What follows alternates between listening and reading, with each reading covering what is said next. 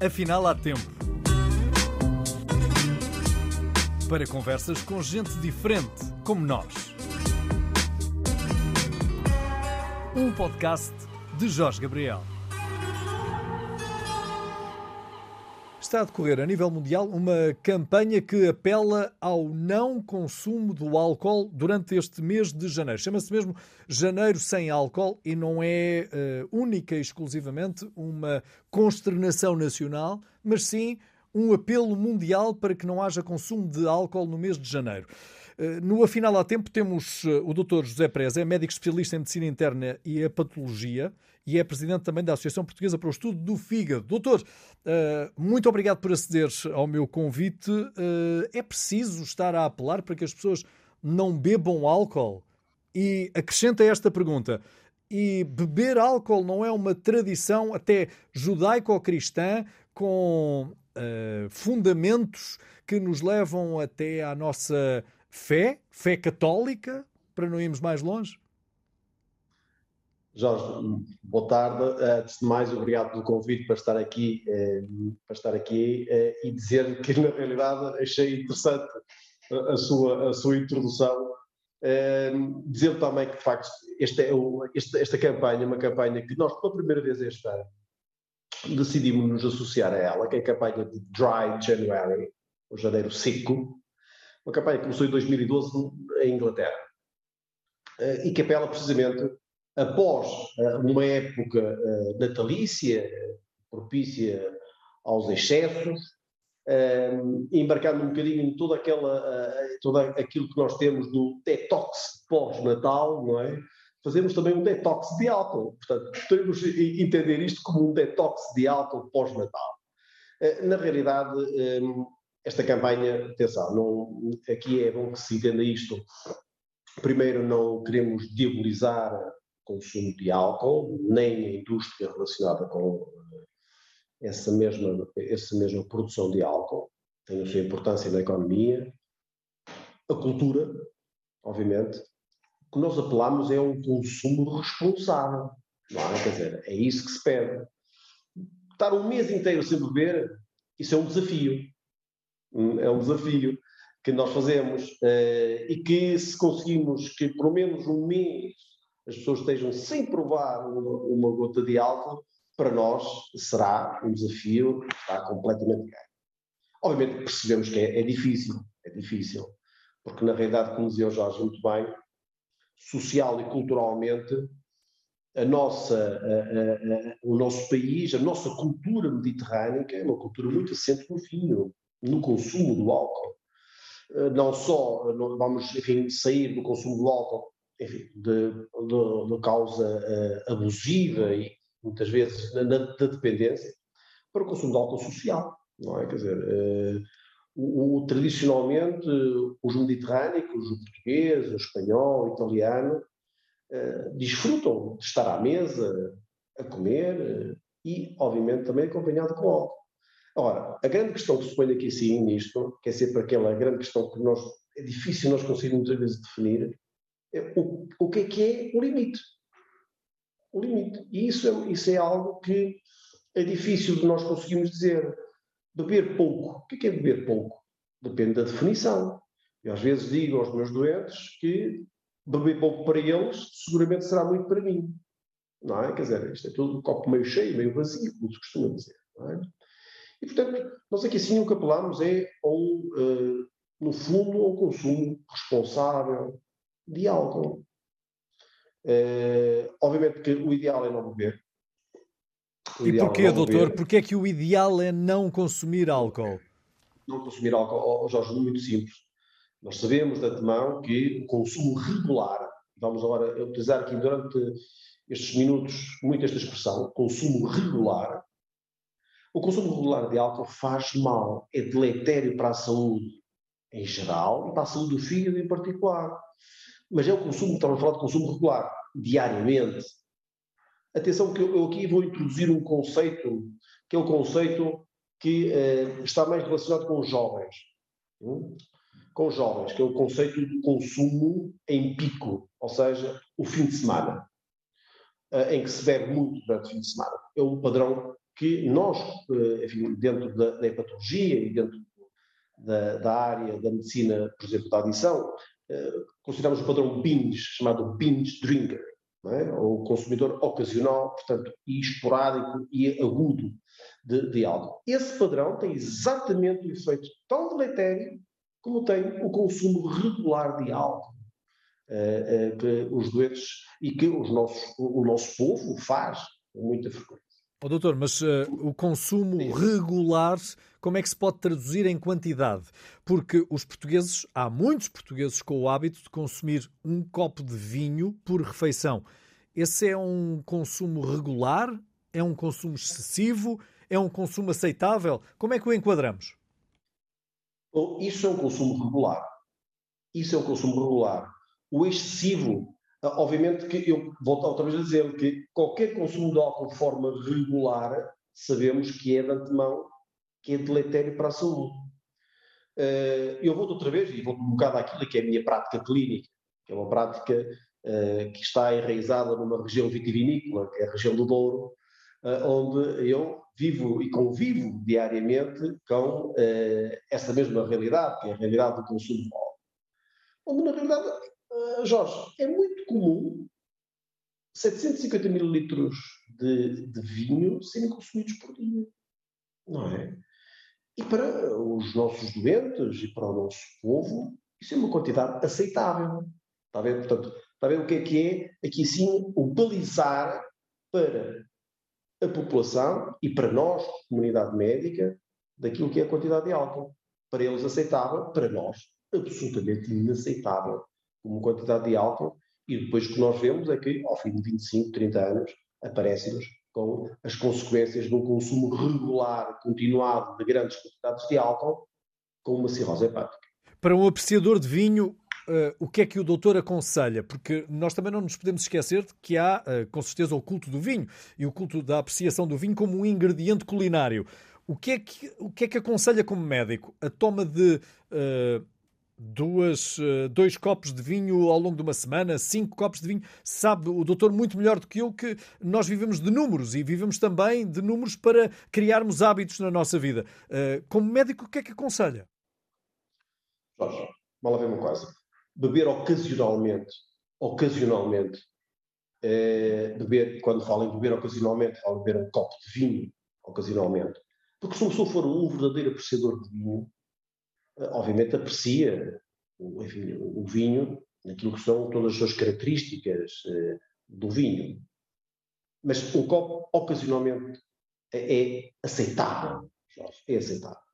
Tudo o que vá para além de. Ou seja, eu ocasional voltamos outra vez novamente a conceitos. O que é que é o ocasional? O que é que é ocasional? Eh, eu, olha, sabe que essa pergunta que o Jorge me fez é uma pergunta que me é colocada imensas vezes, como podem imaginar.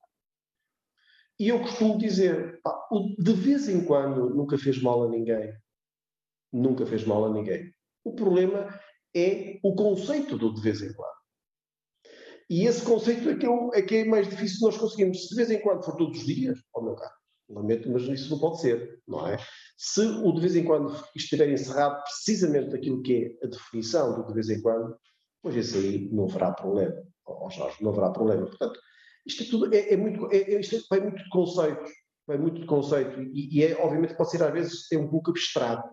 O Jorge dizia-me que estamos, vivemos de números, corretamente.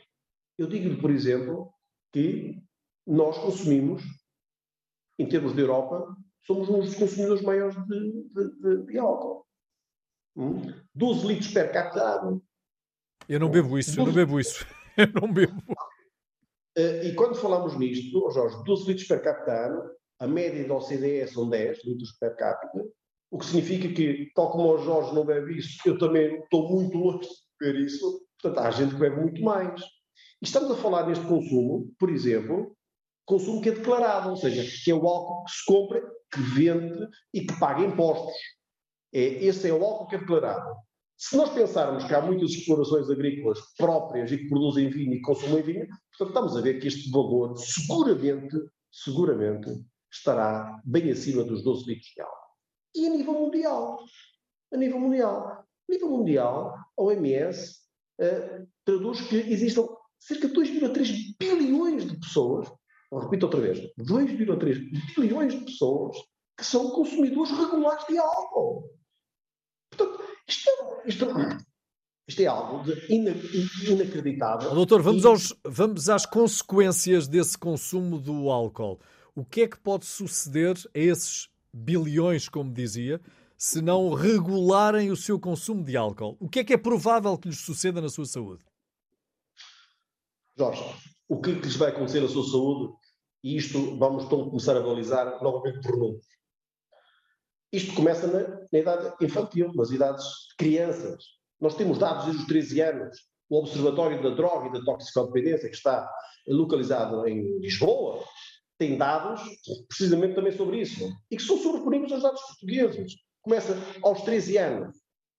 Portanto, estas crianças aos 13 anos que começam a beber e que temos dados de embriaguez, neles mesmo aos 13 anos, estão a ver que quando chegar à idade adulta vamos ter consequências cognitivas e de dificuldades na aprendizagem escolar, seguramente.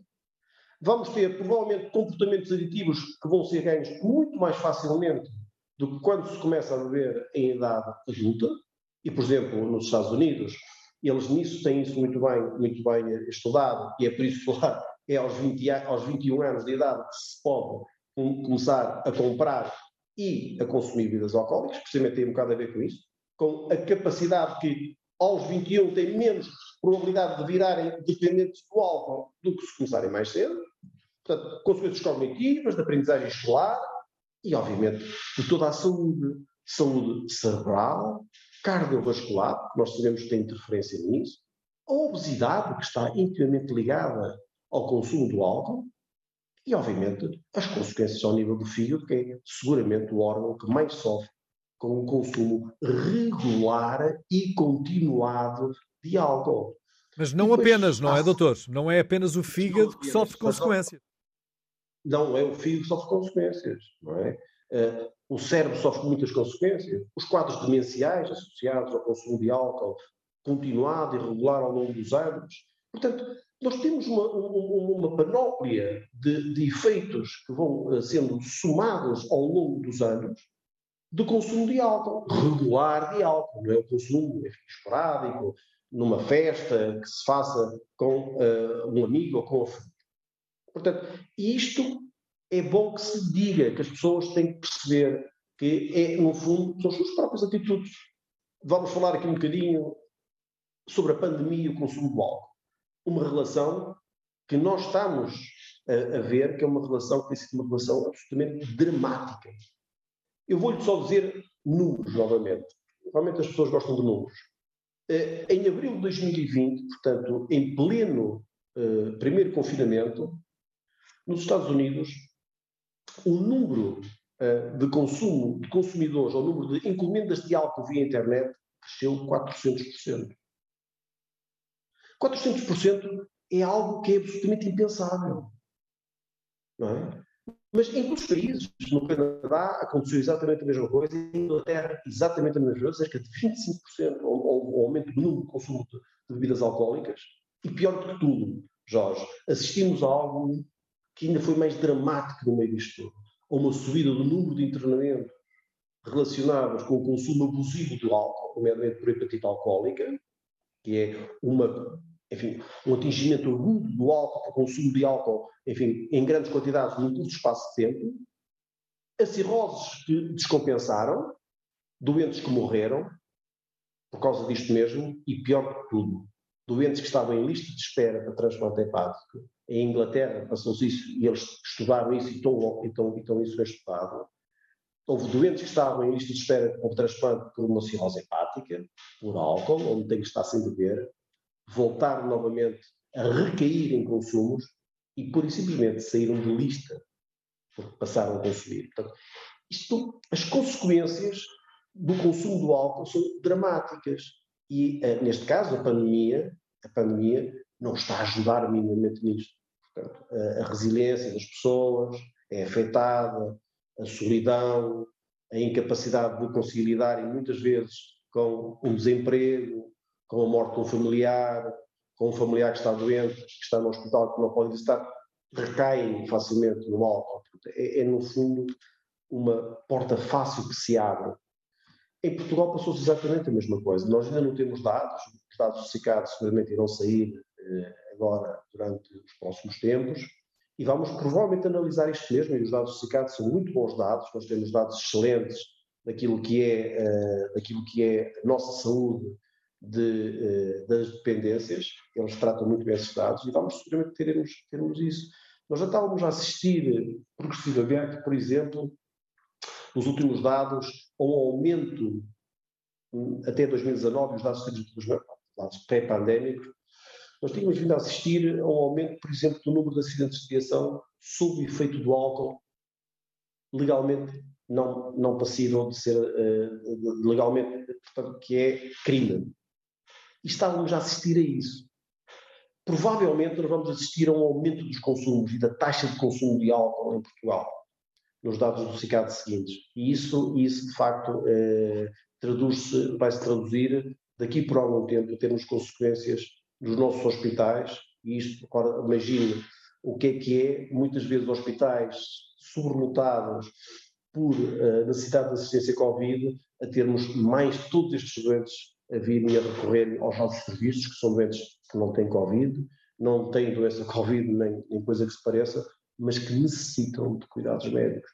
E, portanto, isto é, é, é um, problema, um problema sério. Um problema Doutor José Presa, uma, numa pequena síntese destes primeiros minutos da nossa conversa, eu quase que consigo encontrar aqui uma analogia entre o que se passou com o uso do tabaco e com o tempo que levou a que o tabaco tivesse que uh, ter um incremento no seu preço, tivesse campanhas agressivas uh, para que o seu uso fosse uh, menor e o consumo do álcool. Só que a grande diferença é que, tal como dizia no arranque da nossa conversa, o consumo do álcool está uh, completamente interligado com os nossos hábitos sociais. Uh, e hábitos sociais esses que vão ao ponto de estarmos uh, a colocar em causa parte da nossa, da nossa fé. Não nos esqueçamos que o vinho é, para os cristãos, o sangue de Cristo. Uh, mas o, o, sangue de Cristo também normalmente só é tomado uma vez por semana, não é? Que é quando as pessoas vão à igreja uma ora, vez por semana. Está. Ora está. E em pequenas quantidades. E em pequenas quantidades.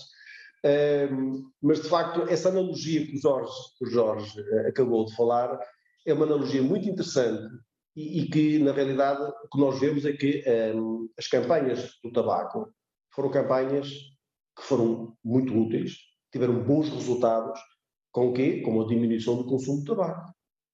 Conseguiu-se isso. Como? Aumentando o preço do tabaco, restringindo os locais para uh, onde se possa fumar. No álcool não é bem assim. No álcool não é bem assim. De facto, nós precisamos de ter aqui um apelo à sociedade no geral para que isso se modifique. Volto outra vez a dizer, não diabolizando, obviamente, eh, a indústria, a indústria relacionada com isso, porque não podemos, obviamente, mas também é essa, não é essa a nossa intenção de o fazer, como é óbvio, não é a nossa intenção de o fazer, eh, mas apelando à responsabilidade de cada um dos cidadãos que consomem algo. Há, de facto, alguns exemplos que vêm mostrar que, tal como aconteceu com o tabaco, eh, estes, estes, essa, essa política de aumento do preço do álcool é eficaz. Eu dou dois casos, o caso da Lituânia e o caso da Escócia, onde eles aumentaram o preço do, de, de, das unidades de álcool e, na realidade, a seguir o que verificou foi uma diminuição do consumo imediato de álcool. E isso é positivo. Isso é positivo. Em Portugal, o álcool é barato. É, é o que dizem. E é o que dizem os turistas quando vêm a Portugal, não é? Isto, exatamente, não é? Como eles gostam de ficar. A gente vê o que é que acontece por nossas cidades, não é? A, Lisboa, no Porto, estou no Algarve. Na realidade, eles consomem alegremente e de forma barata, como eles dizem, como diz Jorge, com muita razão. E isto, isto, de facto, nós temos que mudar. Isto temos que mudar. Obviamente que não é fácil. Por exemplo, para só ver o que é que o álcool é social e culturalmente aceito entre nós. O CICAD, por exemplo, tem, tem dados muito interessantes sobre um, o número de um, ações policiais de fiscalização. Em 2019, no relatório de 2019, que é o último relatório que temos disponível, foram cerca de 11 mil e qualquer coisa um, ações de fiscalização sobre o consumo de álcool em jovens. Sabem quantas contraordenações resultaram dessas 11 mil ações de fiscalização? 36. Portanto, o que é que isto significa? Significa que, na realidade, existe uma permissividade de toda a gente para precisamente sobre isto. Porque se não formos a ver, e eu reporto novamente aqui sim, embora com todos os problemas que possam ter, nos Estados Unidos, para se consumir álcool é preciso mostrar-se o cartão de cidadão, ou de identidade, ou o que quer que seja, a sua identificação. Nós, se formos a uma discoteca, por exemplo, ou a um bar, se fôssemos pedir ou tivéssemos à entrada alguém a controlar as identificações, provavelmente os bares estavam com metade das pessoas, porque não tinham idade para sequer entrar. Ou então pede-se a um maior de idade que vá buscar o consumo para depois dividir o consumo pelos amigos. É o que acontece, que é o que acontece nos botelhões, não é? Quer dizer, que acontece um bocado nisso. Mas isso é uma coisa que já foge um bocadinho, já é, é difícil, já, isso já é mais difícil controlar. Ó oh, doutor, mas essas crianças, esses menores, têm também pais. Tem, sim senhora, tem, tem. E diz muito bem, e diz muito bem, tem pais, que são eles os responsáveis, que são eles os responsáveis, obviamente, porque eles são menores. Bem, mas isso já nos leva para outros, outros campos que nós, eh, enfim, que não será propriamente. Mas se os pais tiverem hábitos de consumo de álcool regulares, eh, é natural que os filhos também venham a consumir, não é? É a chamada educação de espelho, não é? Exatamente. Uh, o, o, sabe que existe um ditado popular que diz tudo isso. Casa de pais, escola de filhos, não é? Quer dizer, aquela velha expressão que é completamente acertada, não é? E que uh, isso é, é, verdade. Muitas vezes vê-se em casa um determinado tipo de atitudes, de hábitos, uh, que depois são espelhados naquilo que é a educação de um jovem a mente aprende por repetição, eh, não é? Portanto, eles acabam por cair nesse mesmo tipo de aprendizagem e fazerem os atos que fazem que vivem em casa e que serem feitos em casa. Portanto, isso na realidade é, é um facto, mas, mas, eh, mas eu acho que deveria haver. Eu não, eu não, eu não sou muito, eh, não preconizo muito ações punitivas por parte da, das autoridades, porque acho que as ações punitivas provavelmente não, não levarão eh, grandes resultados, mas mais uma ação pedagógica das autoridades, eh, levando a que eh, os jovens, se, se forem enfim, apanhados a consumir álcool de forma irregular e ilícita, seja feito outro tipo de atitude que não uma atitude punitiva. Mas, enfim, mas isso é, é uma opinião que é uma opinião muito própria. Bom, acha, portanto, que uh, aquilo que deveria ser feito seria o aumento do preço do álcool para uh, que se ganhasse consciência dos riscos que corremos com o seu consumo, que é aquilo que estão a fazer os países do norte da Europa. Uh, Comparemos-nos apenas aos países da, da Europa, não é? O norte da Europa, eles fazem isso e, de facto, eles têm conseguido diminuir. E atenção, claro, o problema do, do consumo de álcool é um problema igualmente dramático como é em Portugal. É um, isto é um problema, eu volto outra vez a dizer, 2,3 bilhões de consumidores regulares de álcool no mundo inteiro. Podemos considerá-los podemos considerá-los toxicodependentes?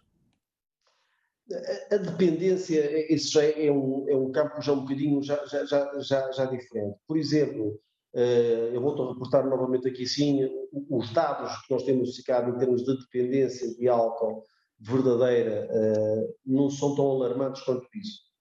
Eh, porque a dependência pressupõe outras coisas, não é? Quer dizer, eh, pressupõe outras coisas e, portanto, não, não, é, não é um problema tão grave quanto isso. Mas a dependência, a dependência do álcool, quando existe, é uma dependência tremenda, é destrutiva completamente para, para a família, para a sociedade e para o próprio. É? Para o próprio.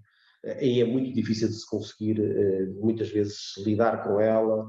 As respostas, às vezes, não são propriamente as melhores que temos ao nosso dispor, eh, mas, mas é, são, são, são situações muito, muito sérias que quando existem são, são, são, são, dramáticas e destrutivas. São dramáticas e destrutivas. Eu tenho, infelizmente, durante a minha prática, claro. a oportunidade de, de, de, ter assistido a algumas dessas situações que são verdadeiramente um drama. É um durante drama. o antigo regime, o álcool foi visto também como uh, um alimento, era o que saciava as famosas sopas de cavalo cansado. Uh, é mesmo o início ah. de uma de uma de uma Uh, campanha, de uma viragem de comportamento que uh, Dr. José Preza uh, me parece que está a dar ainda os seus primeiros passos. É, é eu diria que é uma, uma vaga ainda pueril para aquilo que é necessário fazer para que de repente nós consideremos o álcool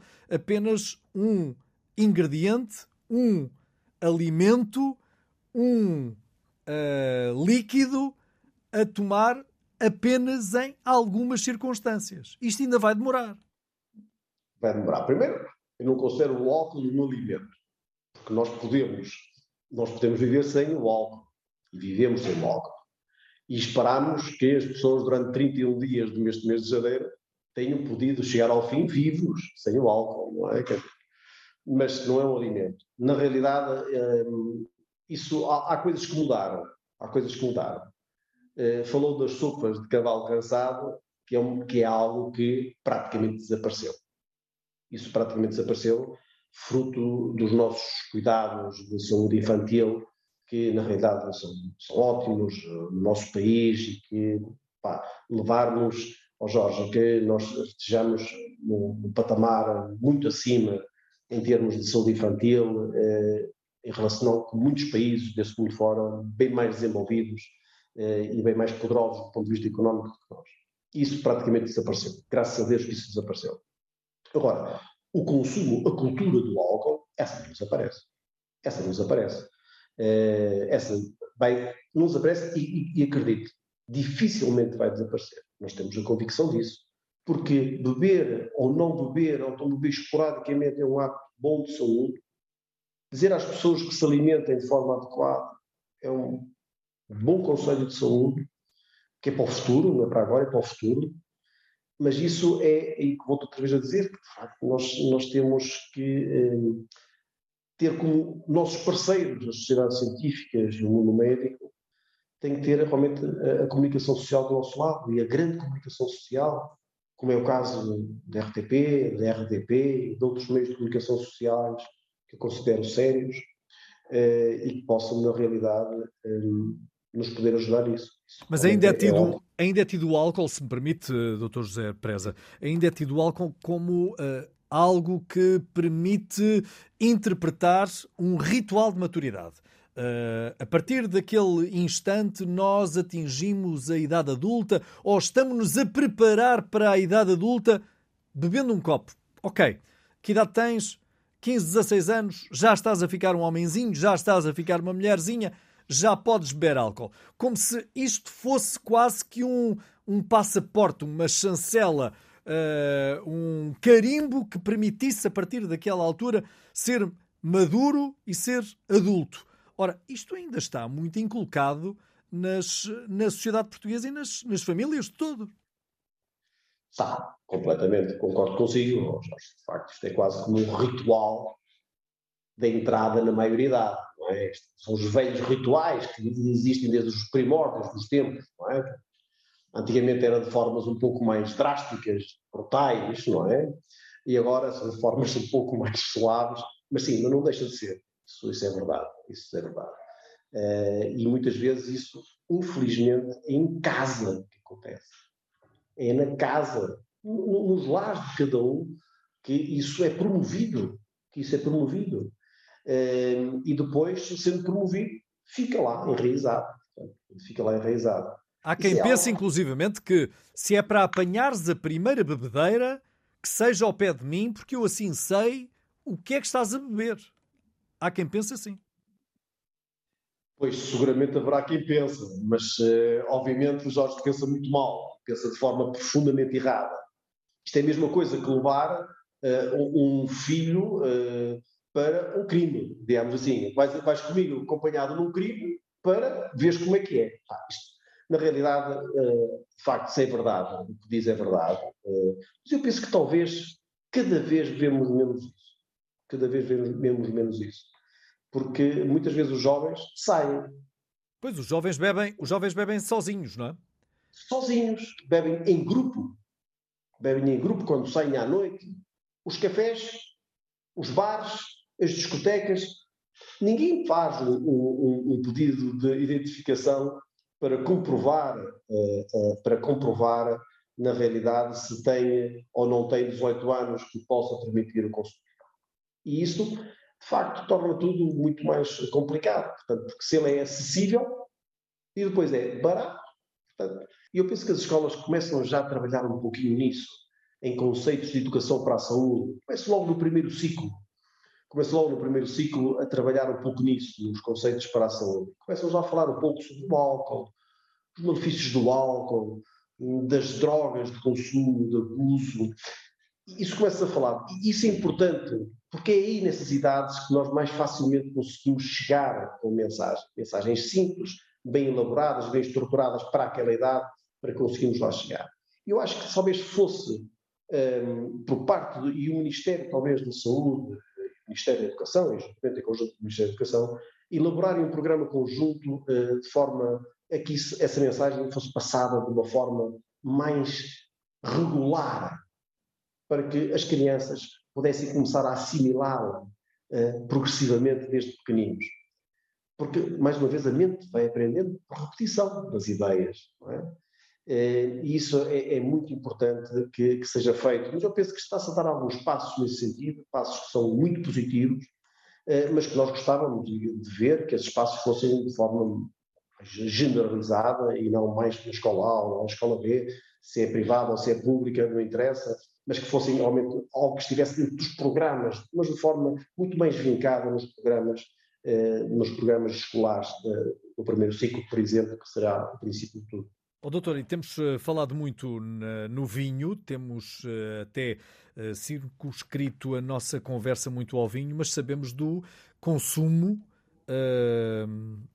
generalizado da cerveja em todas e quaisquer circunstâncias. Agora não tem havido festivais de música, mas já regressaram os jogos nos campos de futebol e nós sabemos que é quase que a bebida oficial de um jogo de futebol é uma cerveja. Uh, ora, uma cerveja por dia prejudicará assim tanto? Voltámos à mesma questão, à questão, à questão da quantidade. À questão da quantidade. Beber uma cerveja por dia, eh, eu penso que eh, é exatamente a mesma coisa. É difícil, se nós formos fazer um inquérito, eh, alguém beber só uma cerveja por dia. Na realidade, as pessoas acabam por beber mais cerveja por dia. A cerveja é, é das coisas que se bebe mais em Portugal. E engraçado, bebe-se mais nas faixas etárias mais jovens, enquanto que, por exemplo, o consumo de vinho é nas faixas etárias mais velhas. Eh, a cerveja tem algo por trás que é poderosíssimo, é? que é poderosíssimo, que é a própria indústria cervejeira eh, em si. Eh, com muitos recursos, obviamente, com campanhas publicitárias absolutamente impossíveis, não é? de, de, de, não se olhar para elas. É? e que, na realidade, hum, levam-nos a, a, consumir hum, facilmente a cerveja e muitas vezes a darem mensagens que são um pouco perigosas. Eu vejo, por exemplo, com muito desagrado, uh, mas enfim, mas é o que é. Uh, a associação, por exemplo, com a nossa seleção nacional, por exemplo, ainda que, enfim, por trás do 0% de álcool. 0% de álcool. De facto, é uma mensagem interessante. E, e, na realidade a indústria cervejeira é, é poderosa nisso, é poderosa na mensagem, na publicidade que faz. Veja-se o caso do, do, do, do, lockdown e do lockdown, não é? Quer dizer, que eu achei, acho muito interessante, não é? Ou então, pior de tudo, do Superdoc, hum? do Superdoc, não é? Do Superdoc, que achei é, muito interessante, mas, enfim, com, com, alguma, com algum lamento à, à, à, mistura também nisto, porque na realidade. Sim, como é que se pode associar álcool à prática desportiva? É, é, é algo, é algo é um inconciliável. É, é, é um contrassenso. Quer dizer, associar-se associar o consumo de álcool à prática desportiva, quando é precisamente o contrário, não é? Quer dizer, porque nós sabemos que o consumo de álcool prejudica a prática desportiva, independentemente de estar associado a nós é possível. Mas, enfim, isso, essas escolhas não são, nós não temos nada a ver com elas, eh, são escolhas que podem ser ou não ser criticadas, eh, podemos falar sobre elas como estamos a falar aqui, mas na realidade a mim custa-me um bocadinho a aceitar isso, de facto. Eh, mas se reparar, outra coisa muito interessante que agora me recordava sobre os dados do CICAD, que é os dados de consumos por causa dos impostos. Isto para vermos realmente o valor baixo que a cerveja tem, que do ponto de vista de, de impostos, aquilo que gera mais impostos são as bebidas espirituosas. A cerveja que se consome, que se consome imensa cerveja, como dizia o Jorge, e, e muito bem, é, é, é, o que gera menos impostos, porque na realidade o preço, e voltamos outra vez novamente ao mesmo, ao mesmo assunto, o preço é facto tão baixo que acaba por gerar muito pouco imposto para aquilo que se quer. Ok, voltamos outra vez, numa festa podem beber uh, um copo de uma cerveja, mas todos os dias e em quantidade excessiva, quase como há um apelo para que isso, para que isso seja feito, é que a mim custa um pouco a aceitar e, e é de facto não é aceitável minimamente que isso, que isso aconteça, porque depois, muitas vezes, associado a isso, nós não falamos, mas temos as consequências dramáticas de um acidente de viação, onde pode ocorrer morte, pode ocorrer, de facto, uh, acidentes incapacidade, graves. Incapacidade. Incapacidade para o resto da vida. E isso, às vezes, uh, os jovens, enfim, como são, como vivem, não pensando nisso, porque não, não se pensa, e quando se é jovem não se pensa, isso é característico, isto não é nada da normal. Ninguém pensa quando se tem 18, 19, 20 anos em morrer, porque isto é algo que não passa, não passa na cabeça de nenhum jovem, eh, mas pode acontecer. Oh, doutor, já ouviu os seus pares tratarem-no por eh, bicho careta?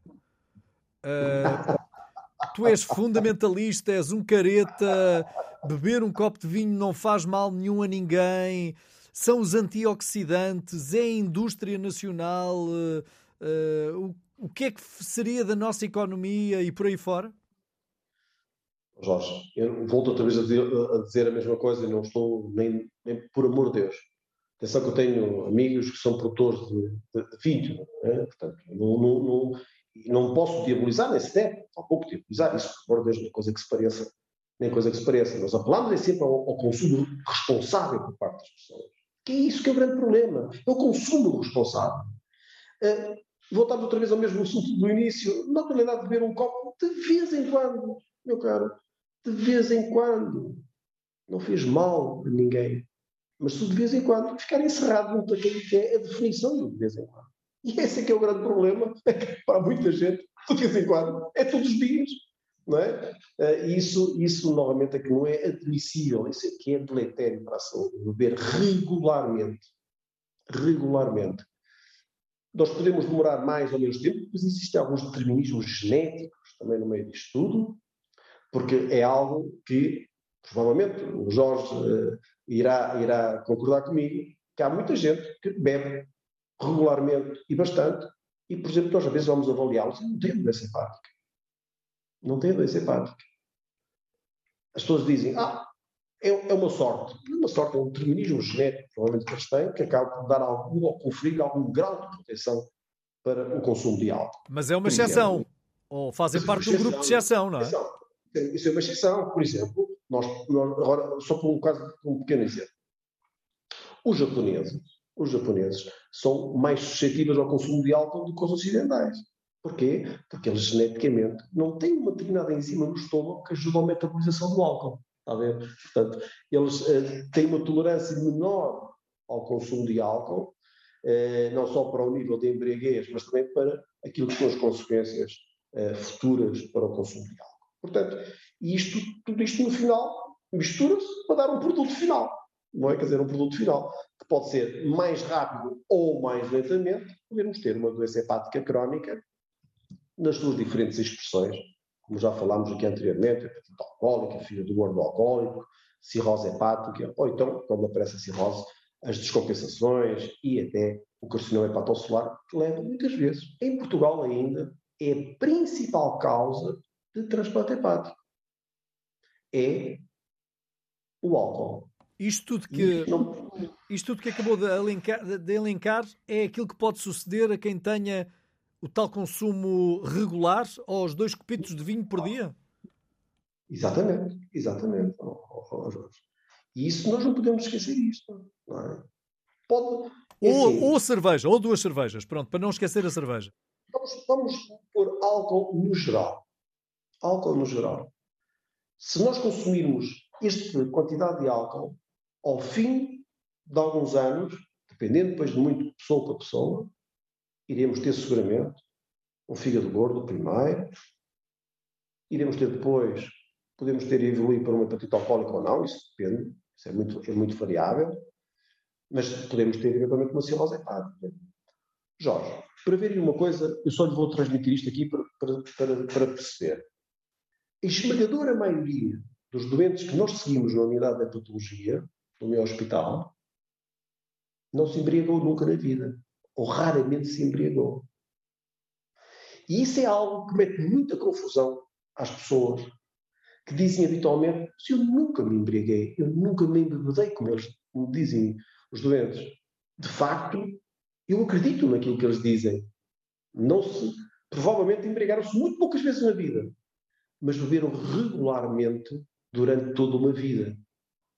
E é por isso que acabaram por ter uma cirrose hepática nas suas manifestações que tiveram.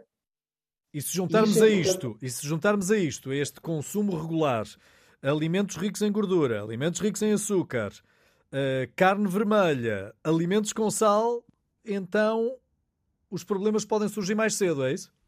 Muito mais cedo, Jorge, porque muitas vezes está associado ao consumo do álcool eh, regularmente, como nós temos vindo a falar até aqui, alimentação também que é uma alimentação errada. Rica em gorduras, como disse, rica em demasiados hidratos de carbono, pelo consumo exagerado de pão, que é muito comum aqui na nossa região. O pão é, é, é algo que está praticamente uh, para a par com, com, com, o vinho. O pão e o vinho, não é? Uh, aliás, era coisa, não que é que se tem à mesa? Pão e vinho, não é? Pão e vinho, não é? Portanto, uh, isto leva a que uh, as pessoas muitas vezes tenham excesso de peso. E nós sabemos que o excesso de peso, neste momento, provavelmente projetado para daqui para uns, para uns anos, que não, é, não vão ser assim, assim, assim, assim tantos, Jorge, teremos um problema também igualmente gravíssimo, que é a doença metabólica associada, uh, associado, portanto, a doença hepática metabólica, associada ao excesso de peso. E muitas vezes isto é um mix. Temos o excesso de peso, por um lado, e por outro lado o consumo do álcool. Temos dois agressores sobre o fígado. Pá, se um já era mau, dois vão agredir com muita mais violência o fígado e, portanto, a consequência será provavelmente termos doença hepática terminal muito mais rapidamente do que se tivermos só apenas e isto, isto é preocupante, porque isto depois então já vai entroncar noutra, noutra situação que é educação para a saúde do ponto de vista alimentar. O Jorge falava nas gorduras, completamente de acordo. Alimentos processados, ultraprocessados, que se compram nos, no, nos hipermercados, que facilmente se metem no micro-ondas e estão prontos. Por exemplo, os Estados Unidos têm um problema gravíssimo com isto, com o problema da obesidade. Uh, não sei se sabia, mas nos Estados Unidos, uma das coisas, qual é o, o, o, compartimento mais pequeno do apartamento, numa grande cidade nos Estados Unidos? É a cozinha. Mais pequeno? Porquê? É o mais pequeno. Porque não é porque necessária, não... porque as pessoas compram tudo fora. Exatamente. Tem micro-ondas e, portanto, esta comida processada, que já está a chegar também aqui à nossa, ao nosso país e à nossa alimentação e à nossa cultura, o fast food, que é outra das coisas que nos leva a também a comer e ingerir grandes quantidades de gordura, gorduras trans, gorduras poliinsaturadas, que são profundamente prejudiciais para a saúde. Atenção, eu não estou a falar apenas, estou nesse campo, para a saúde hepática, mas para a saúde cardiovascular, com o agravamento dos processos ateroscleróticos, doença coronária, enfim, por aí fora um rol de de, de, complicações que advêm desses mesmos consumos eh, errados. E isso, e isso, Jorge, vamos ter uma fatura muito pesada que vamos pagar nos próximos anos. Nos próximos anos. Nós abandonamos completamente a nossa belíssima dieta mediterrânea. E abandonamos-la porquê? Porque, na realidade, é a falta de tempo que uh, a sociedade tem para cozinhar. Não há paciência para cozinhar, chega-se tarde a casa, há que preparar qualquer coisa rapidamente, e então deita-se mão daquilo que está já feito ou pré-feito, que sabemos que é mau, mas que no momento serve para saciar a fome das pessoas. Eu não estou a dizer para alimentar as pessoas, estou a dizer para saciar a fome, que são coisas completamente diferentes, ehm, mas eh, que isso leva a que no futuro a obesidade está a crescer, está a crescer, sabe, em, em que grupo etário, Jorge? Nas crianças. Nas crianças.